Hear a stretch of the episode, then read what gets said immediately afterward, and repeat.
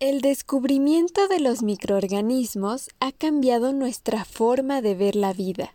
¿Tú crees que siempre han sabido acerca de los microorganismos? ¿Cómo es que seres tan pequeñitos, invisibles a nuestra vista, pueden tener tantas repercusiones en nuestra vida? Siempre hemos creído que la Tierra es de los humanos. ¿Será cierto? ¿Los microorganismos son importantes? ¿Qué les debemos? Esta burbuja está llena de muchas sorpresas referentes a los microorganismos y su relación con el planeta Tierra, el oxígeno, con la vida, con el desarrollo de complejos seres vivos como los humanos, y de propiedades y características de los microorganismos que te dejarán con la piel de gallina con el ojo cuadrado. O como esto es un podcast de divulgación científica, ¿será más acertado decir que te dejará con el oído cuadrado? Hola, me encanta que estés aquí en Burbujas de Ciencia, un podcast de divulgación científica. Yo soy la Burbu, maestra en ciencias, y en cada burbuja te hablaré sobre artículos actuales, novedades en el ámbito científico, técnicas científicas, conocimiento básico, curiosidades científicas y un montón de cosas más relacionadas con la ciencia. En esta burbuja te platicaré una pequeña visión del mundo antes de saber la existencia de microorganismos, de si existe alguna ciencia especializada en estudiar a los microorganismos, de todo lo que hemos avanzado en su estudio y también todo lo que aún nos falta por descubrir, dónde podemos encontrar microorganismos y te platicaré sobre el origen de la vida y la influencia que tuvieron los microorganismos para que esto sucediera. El mundo de hace 300 años era muy distinto al de ahora. ¿Te imaginas no saber qué son las enfermedades?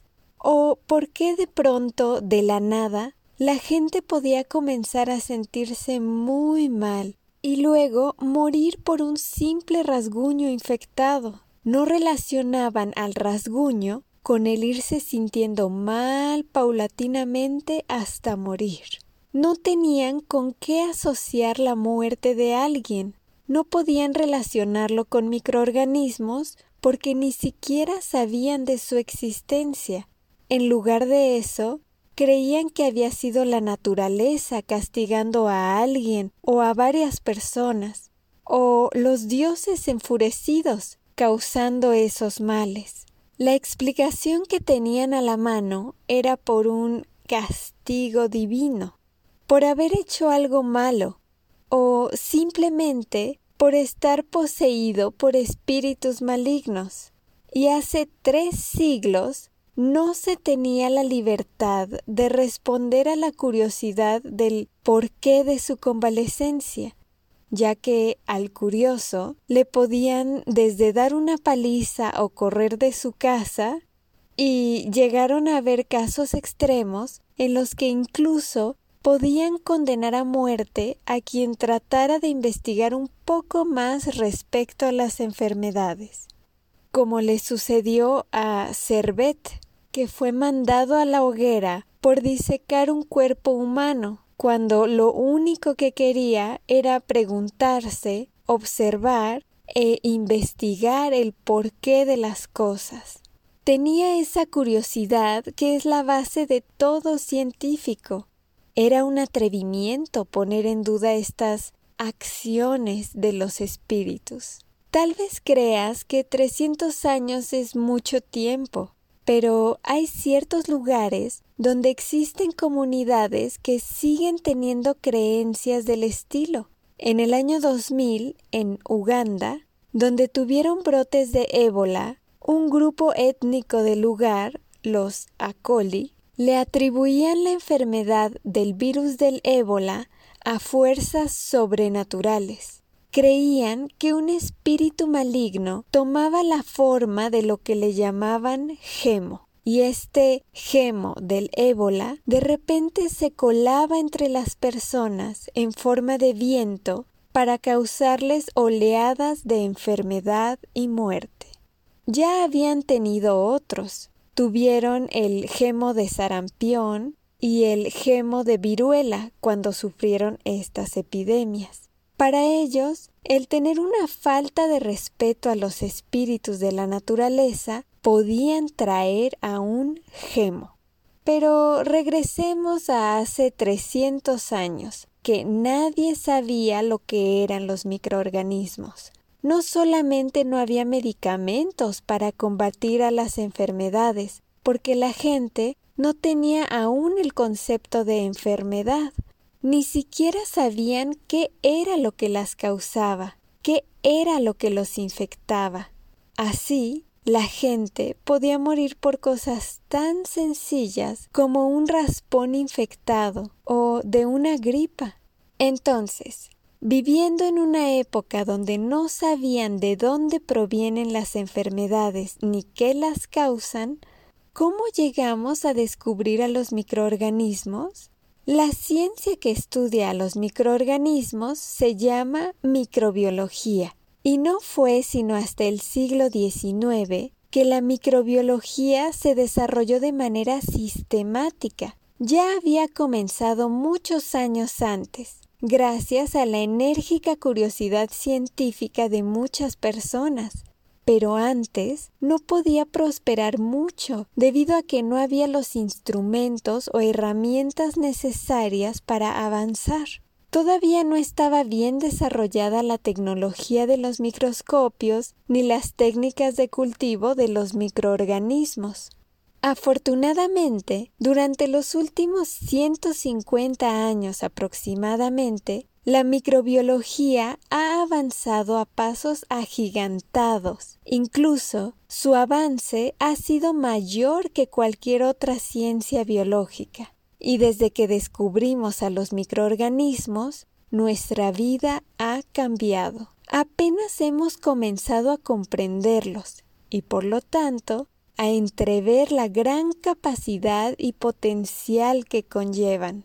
Ya sabemos que intervienen en muchos problemas recurrentes o emergentes de nuestra sociedad, pero no hemos logrado dominarlos. Aún a la fecha, los microorganismos siguen teniendo muchísimos secretos. Seguimos sin entender todo su potencial e incluso muchos de ellos nos siguen siendo totalmente desconocidos. Y esto es debido a que son silenciosos, invisibles a la vista y muy complejos. Vivimos en un mundo que está lleno de microorganismos. El planeta Tierra es un mundo microbiano. Yo incluso me atrevería a decir que los microorganismos son los dueños de este planeta, pues aparecieron incluso antes que cualquier otro animal o planta, y seguramente seguirán estando aún después que nosotros hayamos desaparecido. Los microorganismos están en cada recoveco de nuestro planeta, incluidos nosotros mismos. Nuestro organismo tiene 100 trillones de células microbianas. Acabamos teniendo dentro de nuestro cuerpo muchísimos más genes microbianos que humanos. Te recomiendo escuchar la burbuja del episodio 2, el de la microbiota y el microbioma, donde te explico esto más a fondo. Lo que quiero evidenciar es que los microorganismos están por todos lados y tienen un papel primordial en nuestras vidas. A continuación, te platicaré dónde podemos encontrar a los microorganismos. Los microorganismos son abundantes y se multiplican rápidamente. El popular de la vida microbiana está en todas partes. Y me refiero a todas partes. Es impresionante descubrir los lugares de la naturaleza tan extraños e insospechados donde habitan los microorganismos. Imagínate el lugar más desértico, el hielo más frío, el volcán más caliente que te puedas imaginar. Aquellos lugares donde no creerías que existe nada vivo en ese hábitat. Ah, pues ahí también hay microorganismos. Viven en lugares que incluso para ellos mismos es difícil, sitios que no son nada acogedores. Han encontrado microorganismos viviendo en los más fríos rincones de la Antártida, donde había bacterias viviendo a menos 13 grados centígrados, muy por debajo del punto de congelación normal. Imagínate estas bacterias resistiendo esas temperaturas. Los microorganismos tienen un papel fundamental para la vida y para la creación de los diversos hábitats, para bien y para mal, pues así como le sacamos mucho provecho a los microorganismos, también nos han causado graves epidemias, han diezmado poblaciones, pero también han salvado a millones de personas. La microbiología se utiliza en la actualidad para muchísimos avances de gran importancia en áreas de medicina, agricultura, veterinaria y en la industria. Los microorganismos me recuerdan a esa canción de la espada en la piedra. Contra y pro, sí y no, es lo que al mundo da sabor. Los microorganismos están en la fertilidad del suelo, permitiendo más y mejores siembras. Están en enfermedades infecciosas que han asolado naciones y derrocado a los más grandes hombres. Están en el combustible y en el gas natural. Los microorganismos afectan nuestra vida diaria de muchas y muy diversas formas, unas buenas y otras malas. Los microorganismos son interesantísimos y si todavía no te gustan, piensa que ellos estaban antes que nosotros. En realidad, nosotros somos los invasores de su mundo pero hemos aprendido que a veces nos pueden ser útiles y también nosotros a veces les somos útiles a ellos. Desde hace miles de millones de años que hay microorganismos en la Tierra, incluso antes de que hubiera plantas o animales. Los microorganismos fueron lo primero que tuvo vida en este planeta y la complejidad y diversidad genética y fisiológica de la vida microbiana es enorme. Es exorbitantemente más grande que la de los propios humanos, plantas y animales. Así de chiquititos como son los microorganismos, de hecho, son las formas de vida más pequeñas, y aún así, si los agrupáramos, serían la mayor biomasa en la Tierra, que se refiere a la cantidad de masa de organismos biológicos vivos en un ecosistema, en este caso, la Tierra. Además, así de pequeñitos, llevan a cabo en organismos superiores muchas reacciones químicas que son necesarias para la vida. Así es. Piensa en cualquier otra forma de vida, pues los microorganismos son necesarios para humanos, plantas y animales. Dependemos completamente de los microorganismos para adquirir nutrientes fundamentales en la dieta y para degradar la materia orgánica. ¿Ya te diste cuenta? Los microorganismos son la forma de vida más importante en el planeta Tierra, pues gracias a ellos se mantiene la vida en este planeta. Como ya vimos, lo primero que estuvo vivo en esta Tierra fueron los microorganismos. Pero, ¿cómo le habrán hecho? ¿Cómo se originaron? ¿Y serán iguales a los microorganismos que conocemos hoy en día?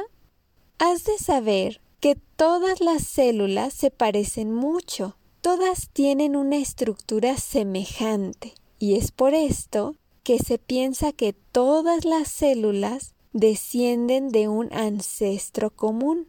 Es decir, que todas las células, todas, venimos de un tipo de organismos unicelulares a partir de los cuales, cuando comenzaron a dividirse, se fueron formando las diferentes formas de vida que tenemos y hemos tenido en la Tierra. Este organismo del que venimos todos es el último antepasado común universal y se le llama LUCA por sus siglas en inglés Last Universal Common Ancestor. Pero, aunque tiene nombre medio humano, no te imagines a Luca como un hombre cavernario. Era un organismo muy pequeñito y unicelular, de una sola célula. Así pues, imagínate que en un proceso que duró cientos de millones de años, se forman las primeras células a partir de un material inerte.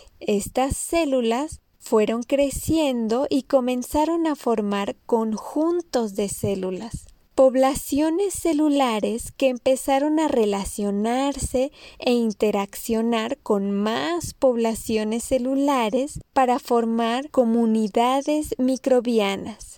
Pero con el paso del tiempo, no todas estas comunidades de microorganismos sobrevivían.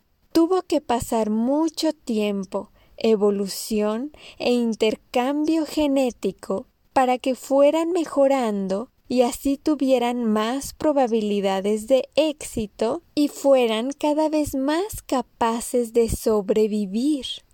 Detente un momento a ver y pensar en tu alrededor todo es el hermoso y fascinante resultado de esos procesos que comenzaron y continúan ocurriendo desde hace aproximadamente cuatro mil millones de años. Y digo aproximadamente porque se sabe que las primeras células microbianas aparecieron en la Tierra hace entre 3.800 y 3.900 millones de años, mientras que la Tierra tiene de edad unos 4.600 millones de años. ya sé, qué padre llegar a esa edad, todo lo que veríamos. Pero continuemos. La atmósfera de la Tierra durante sus primeros dos mil millones de años no tenía oxígeno. Era puro nitrógeno, dióxido de carbono y pocos de otros gases. Te imaginarás, pues, que los únicos microorganismos que se encontraban entonces en la Tierra eran capaces de vivir y desarrollarse sin oxígeno. A estos se les llama anaerobios. Y ahora te contaré cómo poco a poco llegó el oxígeno a partir de los microorganismos. Durante los primeros añitos de la Tierra, específicamente durante sus primeros mil millones de años desde que se formó la Tierra, los microorganismos que había eran microorganismos fotótrofos, esta palabra proviene del griego foto, luz, y trofos, nutriente, alimentación. Significa que eran microorganismos que para obtener energía para vivir lo hacían a través de la luz del sol. Y estos microorganismos fotótrofos al principio eran simples y no liberaban oxígeno. Esto se llama anoxigénicos. Así pasaron aproximadamente mil millones de años y después llegaron los fotótrofos que sí comenzaron a liberar oxígeno y se les llamó cianobacterias. ¡Qué maravilla, ¿no? A partir de los microorganismos fotótrofos anoxigénicos, es decir, que no liberan oxígeno, surgieron después de mil millones de años las cianobacterias. es decir, microorganismos fotótrofos que sí liberan oxígeno. Y así, poco a poco, estos microorganismos fueron llenando de oxígeno a la atmósfera terrestre. Y te imaginarás entonces que ahora que la Tierra tenía más y más oxígeno en el aire, fue que comenzaron a aparecer las formas de vida que requerimos oxígeno. Aparecieron organismos multicelulares de varias células y fueron apareciendo cada vez organismos más complejos hasta que por fin aparecieron las primeras plantas, los primeros animales y así hasta lo que tenemos a nuestro alrededor. Imagínate un avance tan paulatino hasta llegar a lo que conoces el día de hoy. Las plantas y animales aparecieron en el planeta Tierra apenas hace unos 550 millones de años. Eso para la Tierra es muy poco, apenas un 20% de cuando hubo vida en la Tierra.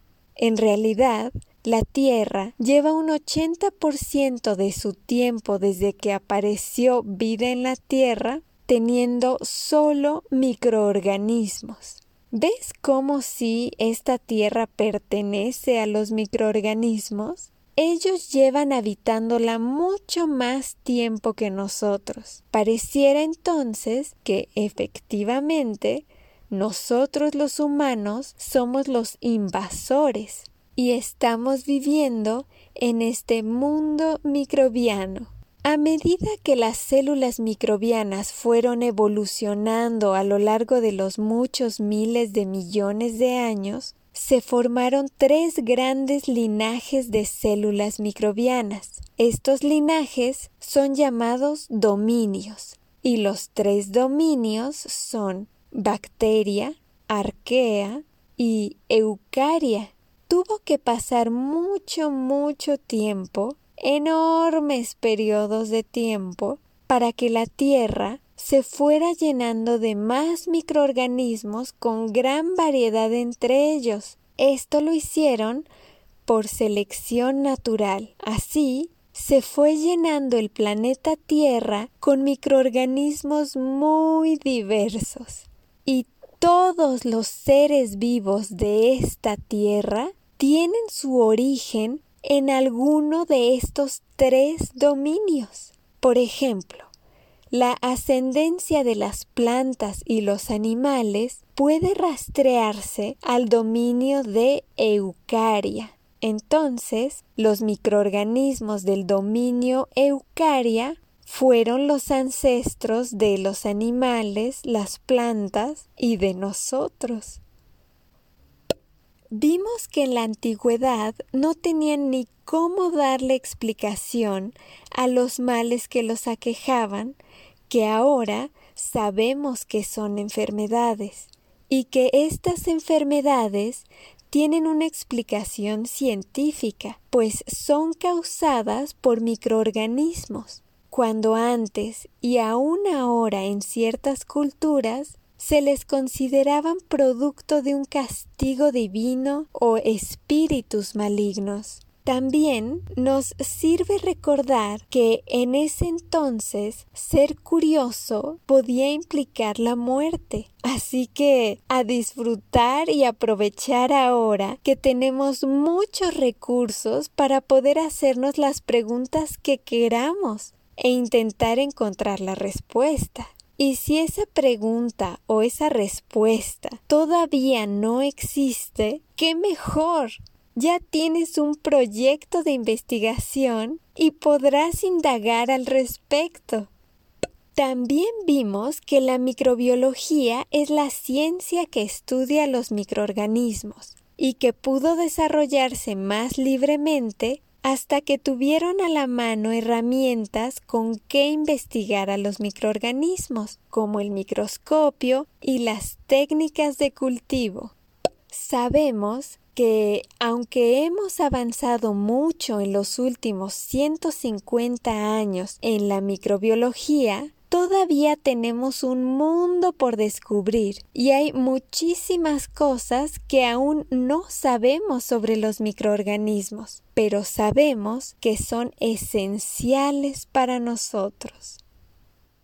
Los microorganismos están en todas partes y afectan nuestra vida de muy diversas formas, unas buenas y otras malas. Y aún así, los microorganismos son la forma de vida más importante de la Tierra, pues son necesarios para las demás formas de vida.